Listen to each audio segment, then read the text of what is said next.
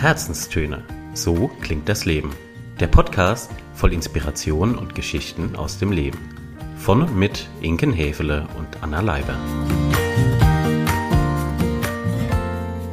Wir sagen ein herzliches Hallo an euch da draußen, ihr Lieben, heute an diesem Sonntag mit einer Folge, die eigentlich wie so häufig in letzter, letzter Zeit unsere Folgen unter einem anderen Stern standen oder mit einem anderen Inhalt versehen werden sollten.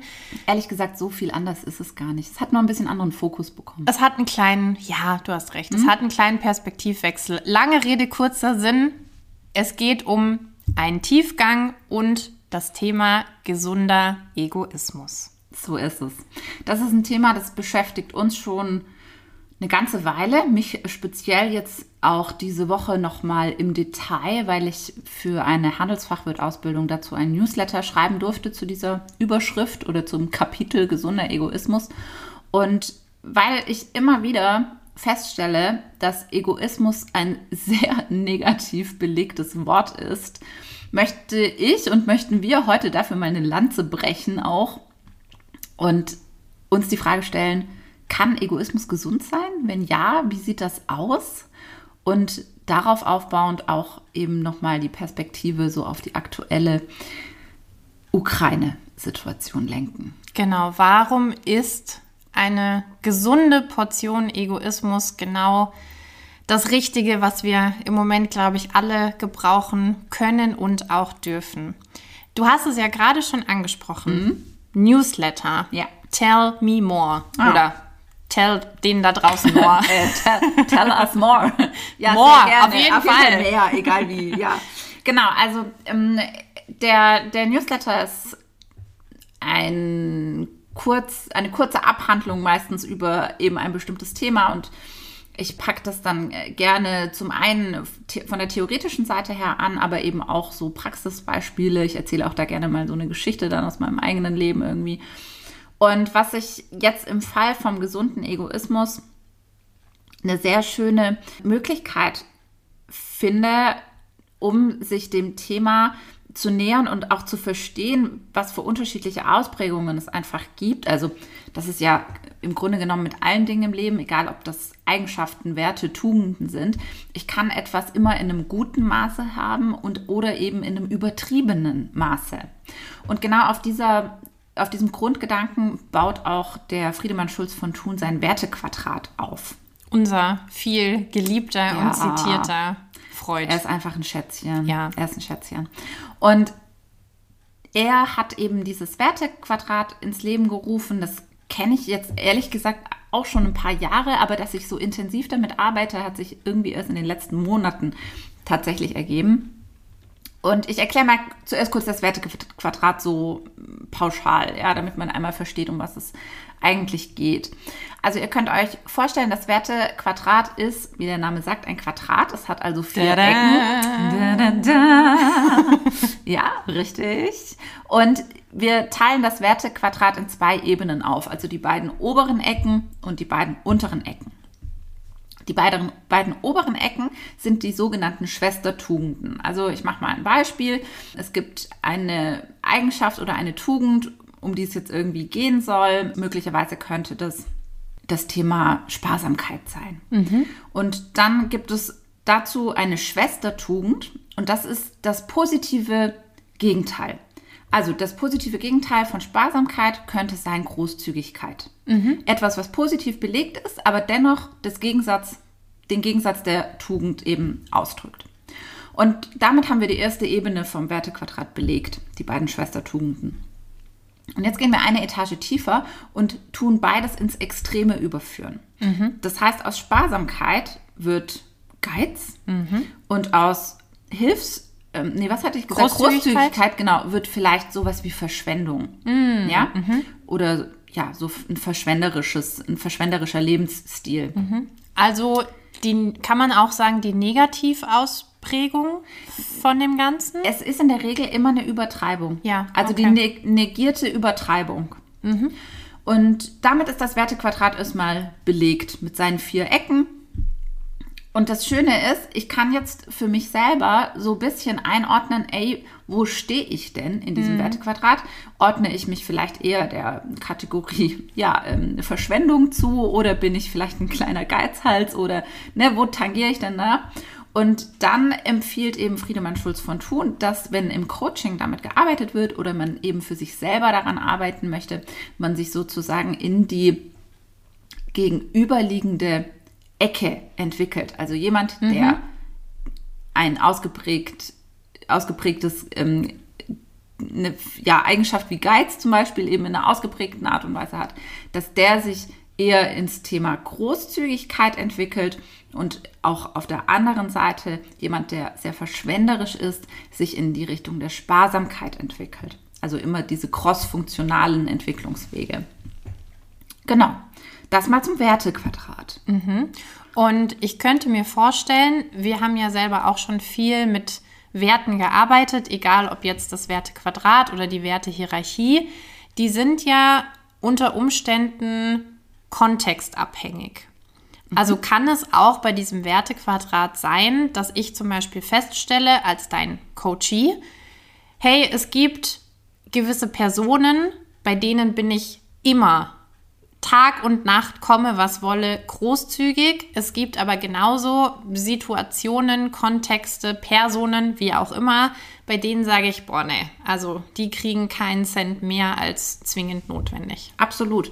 Das funktioniert genau so. Also ich kann da auch so was wie eine Brille immer aufsetzen. Ja, also ich mhm. kann das, ich kann das Wertequadrat durch die Brille der Freundschaft sehen. Ich kann das Wertequadrat durch die Brille der, ja, ersetze jede Rolle oder da, da kannst du jetzt jede Rolle sozusagen einfügen. Und ich glaube, das ist was, das begegnet uns allen, dass wir in manchen Rollen anders gestrickt sind als in anderen. Ja, vielleicht fällt es mir in meinem äh, privaten Umfeld ganz gut, irgendwie sparsam zu sein. Und dann merke ich aber, wenn ich im Arbeitskontext bin, dann werde ich vielleicht sogar eher geizig, weil das unternehmenskulturell so in einem mhm. drin steckt. Also das kann total unterschiedlich sein, ja. Wichtig ist, dass man das Wertequadrat einmal so für sich klar hat mhm. und auch nicht der ja auch nicht dem, dem Gedanken verfällt, es gibt da sowas wie ein richtig oder falsch oder ein gut oder schlecht, sondern es ist immer wie eine Waage. Es tariert sich aus. Es geht immer darum, eine gute Balance zu finden. Ja, der Drahtseilakt oder das Spagat klingt jetzt immer schon gleich wieder so anstrengend. Manchmal ist es auch ehrlicherweise anstrengend, kommen ja. wir auch gleich drauf noch. Ja ja, ich glaube, das ist das Wichtige zu begreifen. Hier geht es jetzt nicht darum zu sagen, oh, das ist per se gut oder das ist per se schlecht. Manchmal kann auch eine der Übertreibungen gut und angemessen sein. Nur in der Regel ist es so, dass wir uns da irgendwo ja optimalerweise im oberen Feld zwischen diesen beiden Polen eben hin und her bewegen. Hm. An der Stelle möchte ich noch mal deutlich ein Ausrufezeichen setzen zu dem, was du gerade gesagt hast. Es gibt per se kein gut oder schlecht, kein richtig oder falsch. Ähm, mir ist es in letzter Zeit auch oft in, in Coachings oder in Workshops begegnet oder auch wenn man mit Freunden irgendwie spricht. Ne? Stichwort aktuelle Situation. Gehen wir später nochmal genau drauf ein. Dieses Thema von ich, ich bewerte jetzt ein Verhalten oder ich bewerte einen Wert, ich bewerte, wie sich jemand mir gegenüber gibt oder wie er gerade auch mit der Situation versucht umzugehen.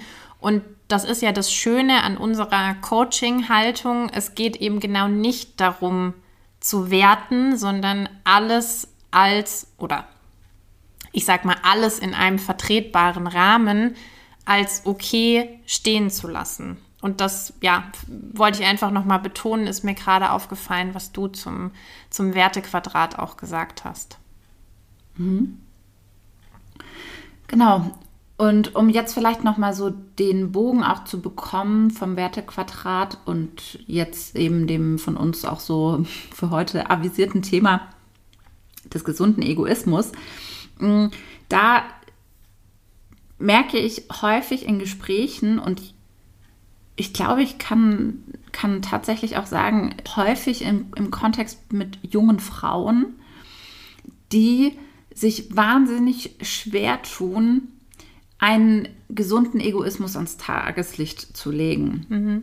das kann ganz unterschiedliche Ausprägungen haben. Das kann, das kann anfangen von den ja, Aufgaben und Rollen, die man innerhalb der Familie in, sozusagen Kauf nimmt, die man aufgetragen bekommt, wie auch immer man es nennen möchte, und geht weiter und ist fast noch häufiger im Kontext der Arbeit zu hm. sehen und zu finden. Und da sind so klassische Indikatoren dafür, wenn ich das so höre in den Gesprächen mit, ja, dann äh, fällt es mir schwer, Nein zu sagen. Ja, ich kann da, ich finde da kein Ende. Ähm, ich äh, mache Überstunden. Ich ähm, gönne mir keine Zeit für mich selber. So, ja, Pausen übergehe ich auch gerne mal, lasse ich einfach ausfallen und so weiter und so fort. Und das ist so immer der Moment, wo bei mir die rote Alarmglocke angeht und ich mir denke, oh Gott, mehr gesunder Egoismus, mehr gesunder Egoismus, ja. Und vielleicht war auch so das äh, bisschen der Grund, wieso ich das Thema dann auch in dem Newsletter eben aufgefasst habe, weil mir das so häufig in letzter Zeit über den Weg gelaufen ist. Mhm. Und wenn du jetzt sagst, du hast diese, dieses Wertequadrat mhm. auf den gesunden Egoismus mhm. angewendet ja. oder man kann die beiden ja. aufeinander anwenden. Mhm. Wie können wir uns das konkret vorstellen? Genau. Was steht in welcher Ecke und ja. in welcher Querverbindung? Also ihr wisst ja jetzt schon, wie das Wertequadrat grundsätzlich funktioniert und dann fangen wir mal oben links einfach an mit der ersten Schwestertugend. Das wäre dann in dem Fall der gesunde Egoismus. Und was ich gerne als Begrifflichkeit verwende, um den auch so ein ja, es gibt einfach Menschen, die können ganz schlecht mit diesem Wort Egoismus umgehen. Da geht bei denen sofort, stellen sich die Nackenhaare auf. Ich sehe es auch bei dir so ein bisschen, dass da die Nackenhaare ein klein wenig in aufrechte Position sich begeben. Dabei guckst du mir gerade ins Gesicht. Ja, Wie ja, ja, das ja, ja, das weiß ich jetzt auch nicht so genau. ähm, deswegen finde ich ein ganz schöner, ein ganz schöner anderer Begriff dafür ist einfach so das Thema Selbstfürsorge. Ja? Also mhm. gesunder Egoismus im Sinne der Selbstfürsorge zu betrachten. Und je nachdem, mit welcher Gruppe man dann eben gerade spricht, kann man natürlich auch dieses Triggerwort Egoismus da ein bisschen rausnehmen, wobei ich es eigentlich gerade schön finde, da auch nochmal so ein äh, bisschen auf den Triggerpunkt auch äh, noch drauf zu drücken.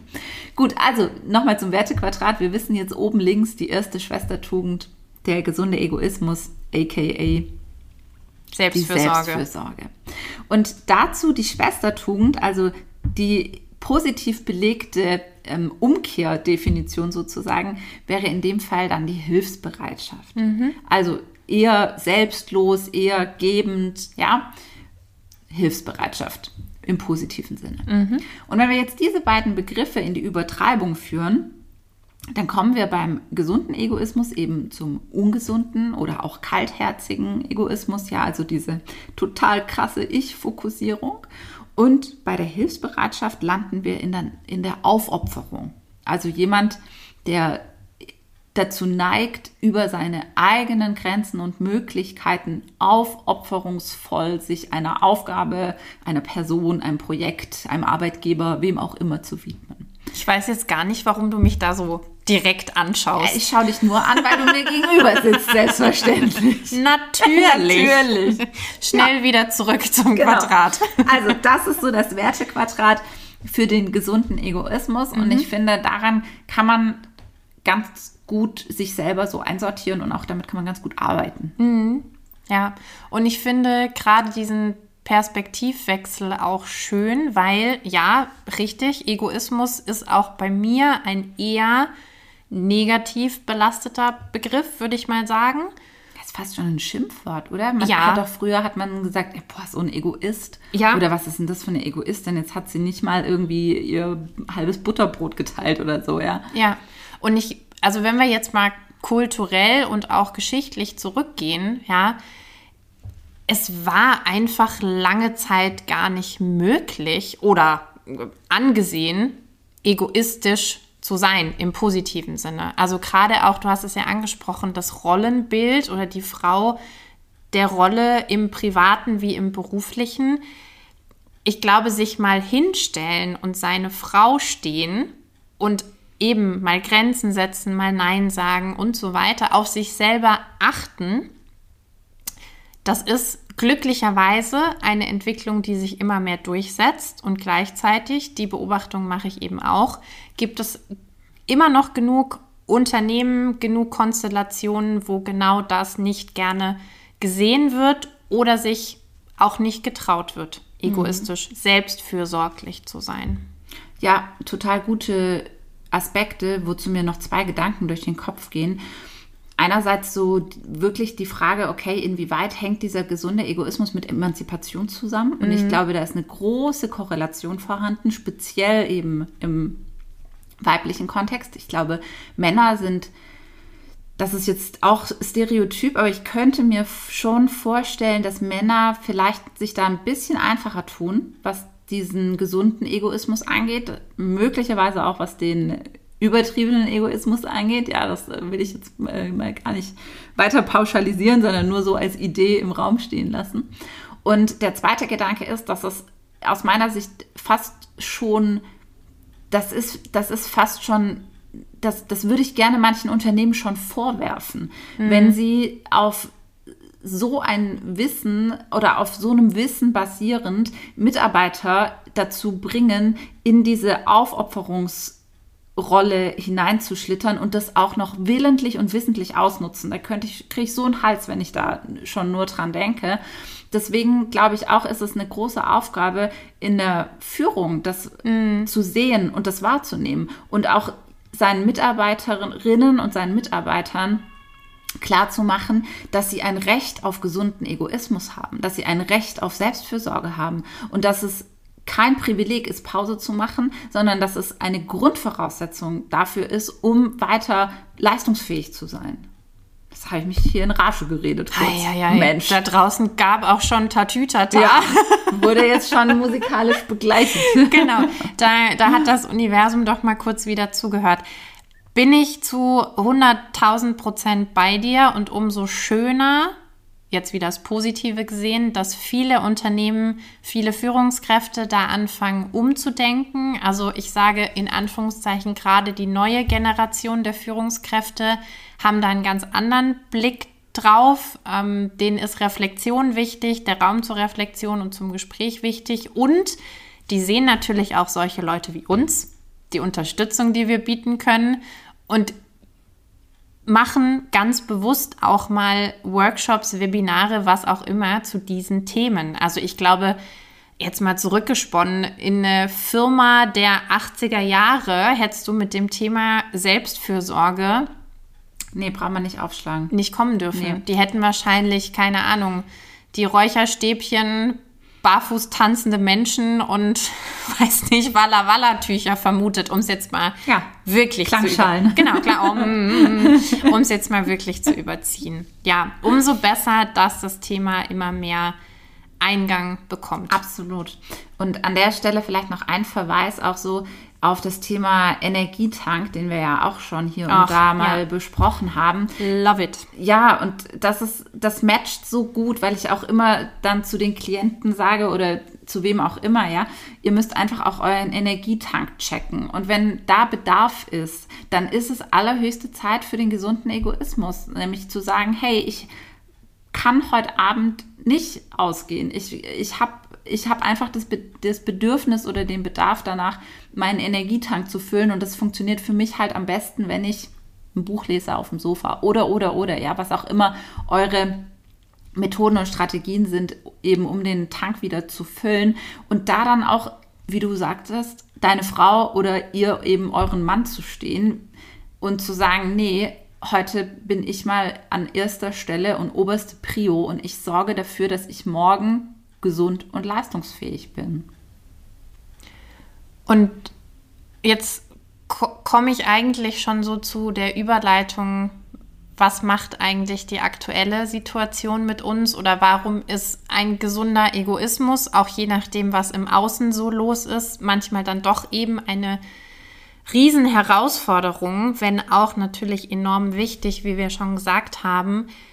Es gibt natürlich Zeiten und da würde ich jetzt die letzte Woche, gute Woche dazu zählen. Da fühlt sich Egoismus und Selbstfürsorge völlig fehl am Platze mhm. an, weil man eben sieht, es gibt auf der Welt und gerade ja auch gefühlt in nächster Nähe Menschen, die es einfach bitter nötig haben, dass man sich gerade um sie kümmert.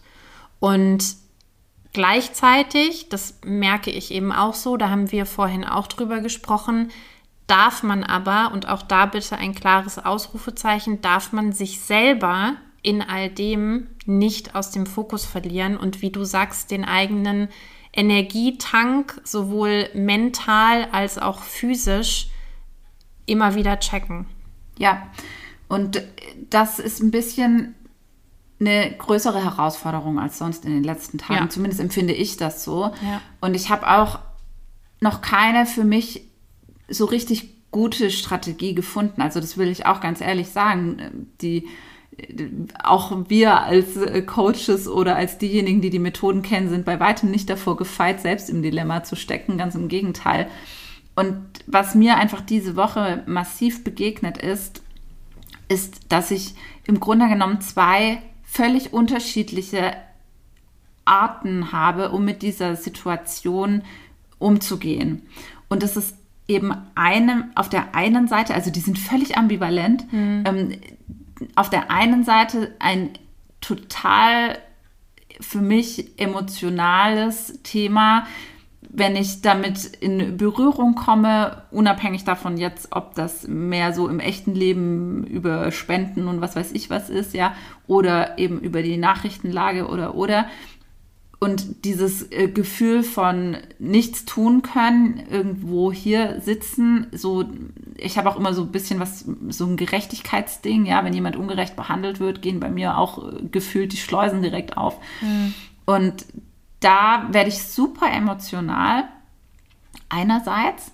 Und auf der anderen Seite habe ich so diesen anderen Pol, der sich massiv davor schützen will, der am liebsten aus den Nachrichten überhaupt nichts wissen möchte, mhm. der irgendwie versucht, bei klarem Verstand zu bleiben und sein tägliches Doing weitermachen zu können, dieses leistungsfähig und ich finde, Leistung ist in dem Kontext gar nicht aussagekräftig genug. Es müsste fast heißen, lebensfähig zu bleiben irgendwo und nicht in einem Gedankenkarussell und so in einer Art lethargischen Schockstarre zu verharren, mhm. die dann dazu führt, dass am Ende auch wieder nichts passiert, ja. Weil wir müssen auch einfach ehrlicherweise sagen, so schlimm die ganze Situation ist es hat am Ende des Tages auch gar niemand was davon, wenn wir jetzt plötzlich alle nicht mehr arbeitsfähig sind, weil unsere Gedanken sich äh, ausschließlich um die Ukraine drehen und eben hier nichts mehr vorangeht. Ja, also da, damit ist ja auch niemand geholfen. Hm.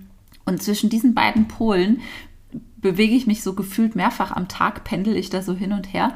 Und ich habe äh, bis jetzt bin ich noch auf der Suche nach einer Strategie, wie ich das so auf einen Mittelwert irgendwie verschieben kann. Wie geht's dir denn? Genau so. Vielleicht da noch eine Hypothese. Vielleicht wird es auch diesen Mittelweg oder diese perfekte Strategie gar nicht geben.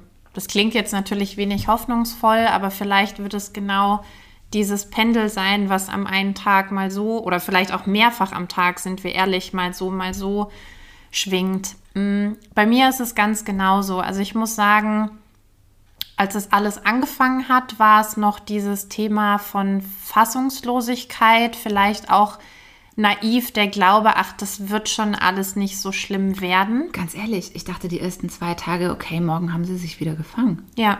Jetzt haben wir es aber de facto seit einer Woche die Katastrophe am Laufen. Ja. Und die Bilder werden auch deutlicher. Ja, man konnte sich am Anfang noch nicht wirklich vorstellen, was passiert jetzt ganz konkret. Aber jetzt wissen wir, was passiert und können zum Glück auch entsprechend gut handeln. Ja. Und ich war genau in diesen ersten beiden Tagen ehrlicherweise auch heilfroh, dass ich einen rappelvollen Kalender hatte, dass ich die Tage geblockt hatte mit einem Webinar, mit einem Teamtraining, ja, Themen, die mir extrem Spaß machen, die aber natürlich meine volle Konzentration, Aufmerksamkeit, Kreativität und alles gefordert haben, sodass ich ja vielleicht auch die ersten zwei Tage wie in so einer Blase unterwegs war. Also ich wusste, da passiert gerade was echt krasses, beschissenes. echt beschissenes, ja, und das reicht noch nicht mal an Ausdrücken, aber es es kommt in meiner Welt und in dem, wo ich gerade auch natürlich meine Leistung reinstecken muss, gar nicht an. So, und mit jedem Tag, der eigentlich mehr vergeht und wie du ganz richtig sagst, ne, man auch mehr Bilder zu sehen bekommt, man mehr über die sozialen Medien auch mitbekommt, mehr in den Austausch natürlich auch miteinander geht, desto emotionaler angefasst bin ich. Und diese Schwere und diese Fassungslosigkeit ist wirklich gerade extrem, ähm, dass ich in Momenten teilweise da sitze, ähm, ja, und auch wieder dieser völlig naive Gedanke, so was passiert hier eigentlich gerade? Kann mal jemand die Stopptaste drücken und äh, wir springen noch mal zwei Monate, vielleicht sogar zwei Jahre zurück. Ne? Also man darf ja auch nicht vergessen, wir sind eigentlich gerade noch in einer weltweiten Pandemie die ist auch noch nicht vorbei, die haben wir alle auch noch nicht verarbeitet. Und das alles macht es gerade schon, macht's gerade schon schwer. Und ein Gedanke, der, der ich, ja, der jetzt gerade so kommt, wenn wir sprechen, man muss dazu sagen, wir sind natürlich auch noch in einer weiterhin, wie auch schon zu Corona-Zeiten, also wir beide jetzt konkret, in einer sehr komfortablen Situation, weil wir haben als Hauptverantwortung uns.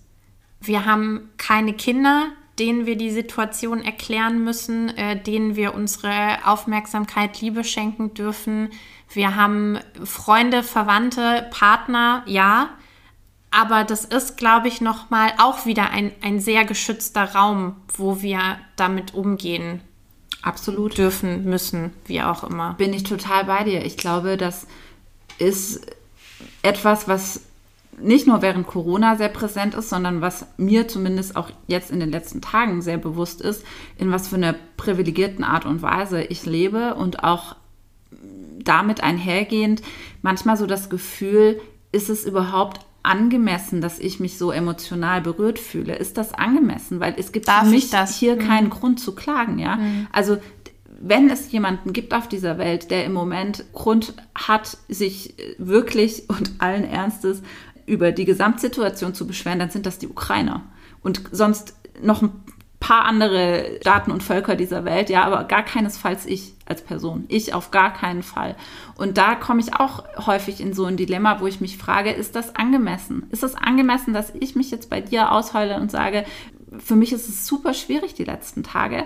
Oder wäre es angemessener zu sagen, Entschuldigung, ja, es ist eine Scheißsituation und ja, es ist emotional, keine Frage. Nichtsdestotrotz gucken wir ja mal bitte, dass wir jetzt wirklich denen helfen, bei denen da der Bedarf enorm da ist, ja.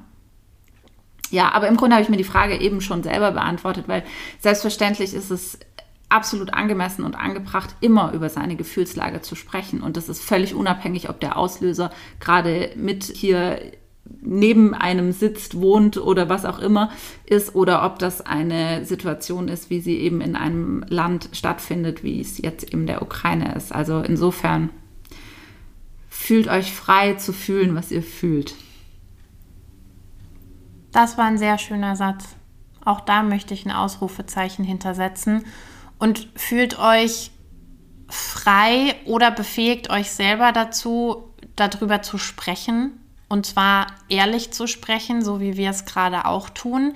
Ja, viele Leute sind gerade mit sich selbst überfordert, sind mit der Situation überfordert und sind vielleicht auch darüber, damit überfordert, darüber zu sprechen. Ja.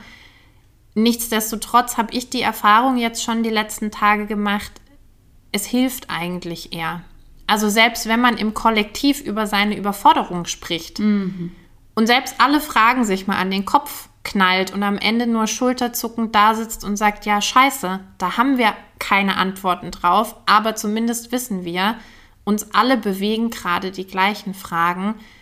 Schon das kann trösten Absolut. und hat was mit Selbstfürsorge zu tun, wo wir wieder beim Thema gesunder Egoismus sind ganz klar, diese, das Thema Verbundenheit ist ein Grundbedürfnis der Menschheit schon immer gewesen. Und zu merken, dass ich nicht alleine mit meiner Situation oder mit meinem Thema dastehe, das gibt äh, enorm viel, was, das, was dieses Verbundenheitsbedürfnis einfach, einfach angeht. Und jetzt nochmal auf den gesunden Egoismus rüber geguckt, dann auch für sich so das zu bemerken, also erstmal wahrzunehmen, hey, wie geht es mir gerade, wie ist meine emotionale Lage, was für ein Bedürfnis habe ich? Also ich hatte zum Beispiel in den letzten Tagen das Bedürfnis, mich eher zurückzuziehen. Ich mhm. war auch auf meinen Social-Media-Kanälen wesentlich zurückhaltender als in den letzten Tagen zuvor, ja. Also ich hatte wirklich so ein bisschen das Bedürfnis nach Einkehr. Und es reicht eben nicht, wenn ich das Bedürfnis wahrnehme, sondern ich muss dann sagen, okay, dann ist jetzt, genau jetzt der Zeitpunkt für gesunden Egoismus. Und ich nehme mein Bedürfnis ernst und handle auch dem Bedürfnis entsprechend und gehe eben nicht selbst aufopferungsvoll darüber hinweg und mach weiter wie gehabt und zieh durch und keine Ahnung was alles, ja, sondern versuche da die Balance zu finden und zu sagen, in Ordnung, dann ist die letzten drei Tage jetzt halt nicht so viel gegangen wie sonst. Ist okay so. Passt schon. Andererseits, und ich finde auch diese Extreme, in Anführungszeichen, kann man auf den sozialen Medien beobachten weil das ist ja immer ein perfekter Spiegel eigentlich auch, wie, wie geht es gerade den Leuten und wie gehen sie damit um, gibt es eben auch viele, die, ich unterstelle ihnen jetzt einfach mal auch aus Selbstschutz und Selbstfürsorge, das weitermachen in gewohnter Manier, was sie halt immer machen, nämlich positiven Content posten, äh, vielleicht sogar Kooperationen anpreisen. Und ich habe mich da auch schon bei dem Gedanken äh, erwischt, als ich gewischt habe und mir manche Stories angeguckt habe, so dieses ganz intuitive, wie können die eigentlich? Ja, so ein also, Urteil. Ne? Genau, was mhm. verurteilen ist. Was fällt denen eigentlich ein? Mhm. Gibt es jetzt keine anderen Probleme als, keine Ahnung, irgendeine neue Jeansformmarke, Wassergeschmack hast du nicht gesehen? Und gleichzeitig auch da, jeder, jede geht anders damit um. Es gibt viele Menschen, die verdienen mit Social Media ihr täglich Brot. Und wie du vorhin gesagt hast, auch da bringt es jetzt nichts, wenn diese Menschen, die ja teilweise auch Familie haben, äh, von jetzt auf gleich die Arbeit niederlegen würden, weil nichts anderes ist es ja.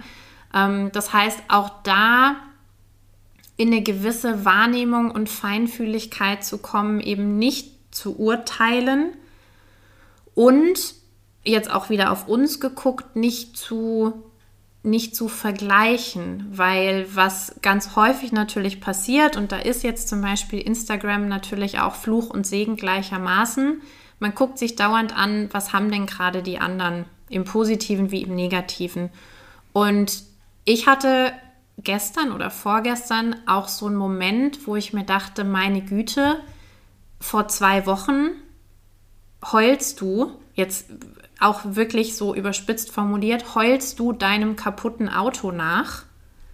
Was in dem Moment wirklich für mich ein, ein mittelgroßer Weltuntergang ein war. Ein mittelgroßer emotionaler Weltuntergang war, ne? Weil Auto nach zehn Jahren treuer Begleiter kaputt ist nicht mehr. Äh, und jetzt gilt es natürlich zu gucken, was macht man. Das war für mich in dem Moment ein Riesenproblem und mein ganzer Alltag hat sich darum gedreht.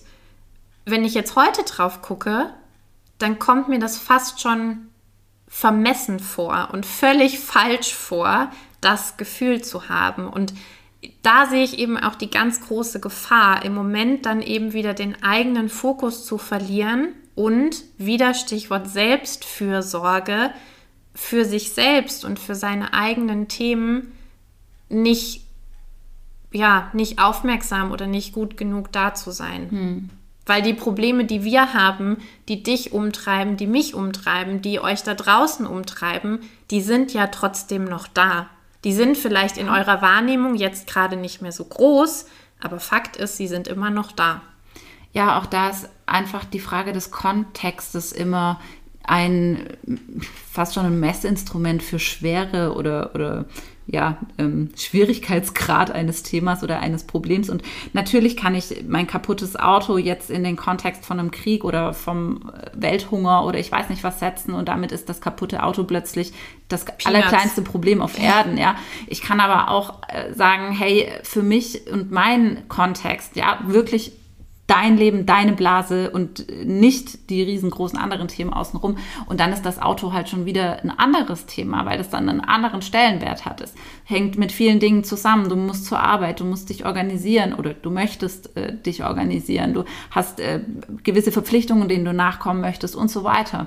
Und ich denke, da ist es eben auch gesund, durchaus diesen Kontext in einer großen Form hin und wieder zu sehen, einfach um sich seine eigenen, ja, um sich selber nicht so groß und wichtig zu nehmen einfach und mhm. zu, für sich selber klarzukriegen, hey, auch ich bin hier nur ein, ein kleiner Erdenbewohner, der eine sehr verhältnismäßig sehr kurze Zeit an diesem Weltgeschehen teilnimmt und auf diesem Planeten ist. Jetzt mal im Vergleich zu dem, wie lange es die Erde schon gibt. Aber wenn wir das Kapitel jetzt aufmachen, du merkst schon, das wird sehr, sehr schnell, sehr, sehr groß, ja. Und sehr groß. Sehr, sehr groß, sehr ja. groß und auch nicht mehr so richtig überschaubar. Deswegen, was ich eigentlich sagen möchte, ist, du und wir und alle und ihr da draußen und ich auch, wir sind sicher immer gut beraten, wenn wir uns darüber klar sind, dass wir mit unseren Problemen immer noch auf einem sehr privilegierten und hohen Niveau jammern. Und dass die das nichtsdestotrotz für uns ein Thema sind. Und ja. dass das total in Ordnung ist, wenn man sich um seine Themen kümmert. Und dass es sehr viel auch mit Selbstfürsorge zu tun hat, wenn ich für mich die Klarheit habe, hey, ähm, mich belastet das gerade. Ist vielleicht für andere ein Klacks und wiederum im Verhältnis zu anderen Dingen gesehen ist es äh, das größte First World Problem, das man überhaupt haben kann. Trotzdem, es ist jetzt gerade hier mein Thema, also kümmere ich mich drum. Und es ist voll in Ordnung, wirklich. Man darf seinem Auto auch hinterher heulen. Darf man. Auch, ja. auch wenn gerade woanders viele andere, viel schlimmere Dinge passieren. Aber in deiner Welt ist gerade das Auto kaputt. Ja. Ist voll okay. Und auch hinter den Satz möchte ich ein Ausrufezeichen setzen, beziehungsweise den könnt ihr euch auch vielleicht aufschreiben, irgendwo hinpinnen, gedanklich euch und den Menschen um euch herum im Moment und eigentlich immer sagen, und zwar liebevoll und wertschätzend sagen, es ist okay. Es ist okay, Fragen zu haben, auf die man keine Antworten findet. Es ist okay, sich Sorgen zu machen. Es ist okay, sich aber auch gerade was Gutes zu tun. Ja, und es ist auch okay, diesen Weltschmerz zu spüren. Und es ist auch okay, dann für sich auf eine gesund egoistische Art und Weise zu handeln, egal was das bedeutet. Wenn das bedeutet, ich vermeide die Nachrichten, weil ich es nicht ertrage. Wenn das bedeutet, ich packe jetzt drei riesengroße Kisten und fahre damit zur Spendensammelstation. Wenn das bedeutet, ich überweise die übrigen Euros auf meinem Konto jetzt an Hilfseinrichtung XY, ja. Die Frage ist einfach, was ist das, was euch das entsprechende Gefühl gibt, weder zu egoistisch noch zu wenig hilfsbereit äh, gehandelt zu haben. Und ich glaube, das ist vielleicht der, der Weg, wie wir durch diese Geschichte für uns äh, gut durchkommen als Menschen. Ich finde, das war ein sehr schönes Schlusswort. Ich glaube, wir könnten jetzt noch ewig und drei Tage hier weiter diskutieren und würden vielleicht viel mehr offene Fragen noch aufwerfen, die sicherlich in unseren Köpfen, in euren Köpfen gerade rumgeistern. Ich glaube, unsere Botschaft, Botschaften sind rübergekommen. Das denke ich auch. In diesem Sinne, ihr Lieben da draußen, macht's gut. Passt auf euch auf tut, was ihr könnt im Sinne des gesunden Egoismus für euch und im Sinne der Hilfsbereitschaft für andere. In diesem Sinne einen wertvollen Sonntag noch, einen fürsorglichen Sonntag noch und wir freuen uns schon wieder auf die nächste Folge mit und für euch. Bis zum nächsten Mal. Ciao.